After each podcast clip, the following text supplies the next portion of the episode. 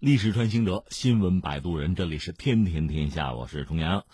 关注一下特朗普吧，特朗普有麻烦了。一方面他在联合国大会上一系列的活动嘛，他那个演讲讲说未来是属于爱国者的，而不是全球主义者。哎，他这个判断很耐人寻味。一方面他在联合国大会啊，在舞台中心啊；另一方面，在美国国内，民主党人在华盛顿有闭门会议，讨论是不是到了让他下台的时候了。就说众议院的议长洛佩西，这民主党啊，宣布说，众议院将对特朗普启动正式的弹劾调查，要弹劾他。其实自从特朗普上台之后呢，就很多人说弹劾弹劾弹劾他，但是总的来说，光说不练吧，安然无恙吧。但是这次可能真有麻烦了，就这次特朗普遇到的麻烦或者说风险吧，比以前任何时候都大。呃，那你说有什么事儿吗？有导火索没有？有。就是所谓的“通乌门”，乌是乌克兰的意思啊。我们得把这个事儿先解释一下。说在九月十八号呢，美国的《华盛顿邮报》一家媒体啊，披露说，美国情报界有一个官员吧，向情报监察长那个人叫阿特金森啊，就递交了一份正式的举报人投诉。投诉什么呢？就说特朗普和一个人，一个外国的领导人通电话，通话的时候做了一个所谓承诺，而这个承诺呢。这个情报官员就是投诉的这位啊，觉得说这涉及国家机密，这个令人不安。特朗普马上否认没这事儿，但是呢，这事儿既然爆出来了，很多人就感兴趣，很多人就信啊，就查吧。到了二十号呢，这个《华尔街时报》援引消息人士的话说呢，特朗普在一次通话中啊，是先后八次向乌克兰的总统就泽连斯基啊施压，就干嘛吧？希望乌克兰方面呢和特朗普的私人律师。那个人叫朱利安尼，合作调查二零二零年民主党总统候选人拜登的儿子叫亨特。大家听明白这意思没有？这不是二零二零美国大选吗？特朗普想连任呢，那就有竞争对手啊。民主党的总统候选人有一个叫拜登，这个总的来说希望是最大的啊。他的儿子叫亨特，然后呢，这个特朗普是希望乌克兰的总统泽连斯基那边和自己合作。调查这个儿子就是亨特，然后二十三号又有猛料放出来，也是美国媒体说啊，说有三位政府高官透露，特朗普在七月二十五号和泽连斯基通话的前一周，要求代理幕僚长马尔瓦尼停止向乌克兰提供将近四亿美元的军事援助。哦，你看不给人家钱，然后要求人家做事情，这是不是卡脖子要挟？是不是有这个意思在里边呀？我们把刚才这几个事情摞在一起，理出一个头绪、一个逻辑来，那当然就可以针对特朗普了。另一方面，特朗普也没闲着呀，多次否认，就回应这个事儿吧。一个是否认接受乌克兰的帮助，甚至他还说乌克兰政府内部是不是有腐败，对吧？而且联大演讲之前呢，特朗普又回应说，至于扣这个四亿美元资金这个事儿啊，这些资金已经支付，就钱在他们手里呢。那我抱怨的是什么呢？我还会再扣住资金的，我将继续扣住，直到欧洲和其他国家对乌克兰做出贡献。大家听这个意思啊，一个是钱我给了，第二呢，我之所以不愿意给这个钱，是因为说援助乌克兰，欧洲人怎么不掏钱啊？就让我美国掏，我不高兴，我不愿意，我觉得我吃亏了，所以我不愿意掏这笔钱，这是他的一个解释。然后又发推特，就说呢自己和泽连斯基通那个电话完全合适。而且我要这个公布通话的全文，之前他还说不公布，现在说我得公布全文啊。那现在呢，洛佩西等于说或者叫民主党算出手了，他们说弹劾调查将迅速完成，不过也没有具体说调查的时间。呃，洛佩西还表示说，众议院民主党委员会六名主席还将在正式弹劾调查的框架下继续调查特朗普。他就指责特朗普说什么呢？说你对你就职誓言是背叛了。啊，对我们国家安全背叛了，对我们选举公正性你背叛了，这是洛佩西对特朗普的指责。特朗普当然很不高兴了，马上在这个推特上有一系列这个愤怒的表达哈，政治迫害啊，这总统骚扰，我在联合国如此重要的一天，如此多的工作，如此多的成功，民主党人故意用更多政治迫害的垃圾新闻来破坏和贬低这一天啊，对我们的国家来说太糟糕了。这是特朗普的回应。那作为旁观者，我们分析说这个事儿哈，现在支持就是弹劾特朗普调查的这个是一百四十五名众议院的民主党人，这占到众议院议员的一半以上。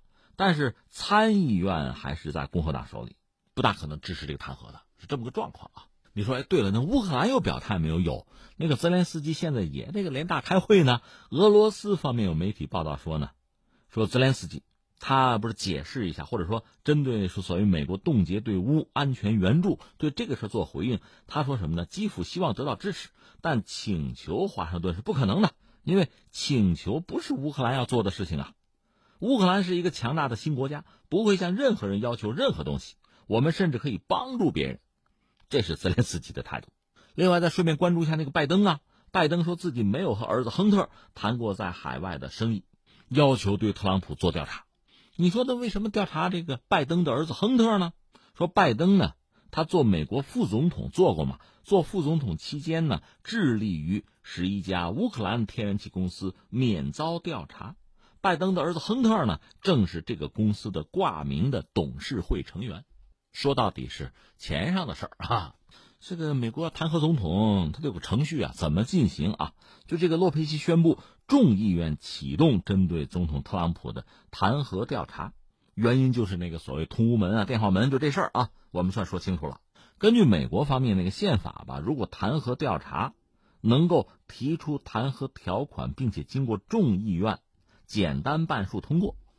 其实这个现在具备了，因为众议院呢一半以上是民主党，这就通过啊。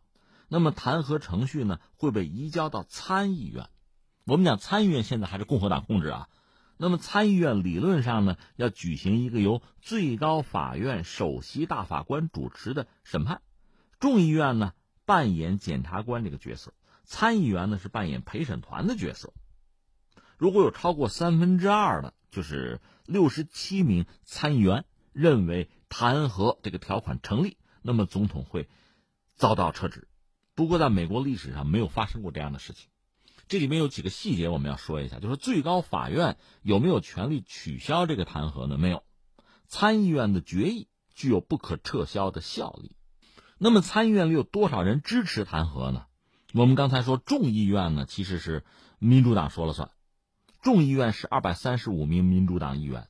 一百九十九名共和党议员，还有一个独立人士，所以在众议院呢弹劾这事儿容易通过。参议院正好相反，一共是五十三名共和党议员，四十五名民主党议员，还有两名独立人士，就共和党占多数吧。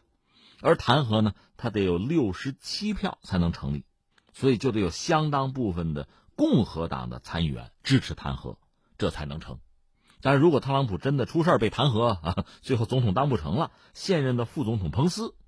就可以接替他的位置了，就是把他剩下的任期做完，到二零二一年一月二十号，彭斯作为代替特朗普啊，这任期结束。呃，然后我们还得穿越历史，美国历史上呢，就启动这个弹劾程序不过是两次，一次是一八六八年，弹劾的是那个安德鲁·约翰逊总统；另外一九九八年就是那个比尔·克林顿，这个大家都熟嘛，拉链门嘛，他跟他一个白宫的女助手，就莱文斯基两个人搞嘛。关键在哪儿呢？搞了之后他不承认，这欺骗了国会和公众啊，这罪过就大了。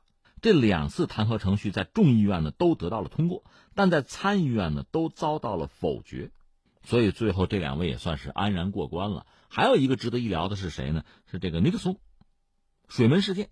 其实咱要说性质啊，一九七四年那个水门事件，那个事儿其实因为政治事件嘛，你这安装窃听器窃听对手啊，这事儿其实更恶劣。但是当时尼克松选择什么呢？提前辞职，就不要等弹劾了，我提前辞职。一个呢，把总统位置我让出来，闹来闹去，闹来闹去，很多人弹劾我，不就是看着我这个位置，我让了，我让了。再就是我因此谋个自保，这个可能就当时很多人就分析说，在桌子底下会有些两党的交易。最终呢，啊，尼克松本人，你既然把位置让出来了，也就没有人再把你追杀致死了。而且尼克松后来写了好多书，挣了不少钱。总统也算是当过了啊，也就这样了。所以你看，明说吧，弹劾程序在美国政坛上是就是一个政治武器吧。奥巴马曾经遭到过弹劾的威胁，因为他是民主党啊，当时有共和党的议员质疑他越过了国会，发动战争，你这做法违反宪法，弹劾。另外，那个美国有个总统叫福特呀，他曾经说过一句话啊。这位挺实在，他说弹劾是众议院多数党随时可以拿起来发动攻击的法宝。现在等于洛佩西就记起这个法宝，对着特朗普扔过去了。当然，我们要说，在美国国内和特朗普对着干的还挺多。一个是美联储，这我们都知道，特朗普不是怒了吗？美联储的很多政策和他所期待的是不一样的，这是美联储。另外，前段时间特朗普干了件事儿，他是撤销了加利福尼亚加州自行设定汽车尾气排放标准的权利，因为加州比较环保啊。特朗普是退出这个巴黎气候协定了，但是美国有些州觉得还是应该讲环保。因为环保本身它不单是一个约束，它也是生意啊，所以加州呢执行相对比较严的这个尾气排放标准，而特朗普说拉倒，这权利没收不许。那接下来的故事有意思，加州本身是联合了美国，美国一共五十个州啊，你看它那个国旗上五十个星哈，联合了二十二个州，等于说现在二十三个州将近一半啊，一半星星啊，是一起把特朗普政府告上了法庭。我们讲过，加州本身在美国各州里边，它经济是实力很强。你要把它作为一个单独的国家，在全球你排的话，能排前五吧？加州的绿色产业的从业人员人数可能有三十万，这在美国排第一。排第二的呢，咱不说是谁了吧，它是排第二的两倍。另外，环保投入它非常之高，一年投入的环保和自然资源的这个部门啊，投的是隔壁州的十倍到几十倍之多，所以他很看重环保。我讲了嘛，环保你说是约束，对于很多人来讲它是生意啊，比如对于硅谷来讲。对于一些高技术企业来讲，这是机会啊！所以加州有自己很独特的一套，这个和特朗普实际上就矛盾了，所以双方也是闹到法庭上去了啊，这结果还不知道，走着瞧吧。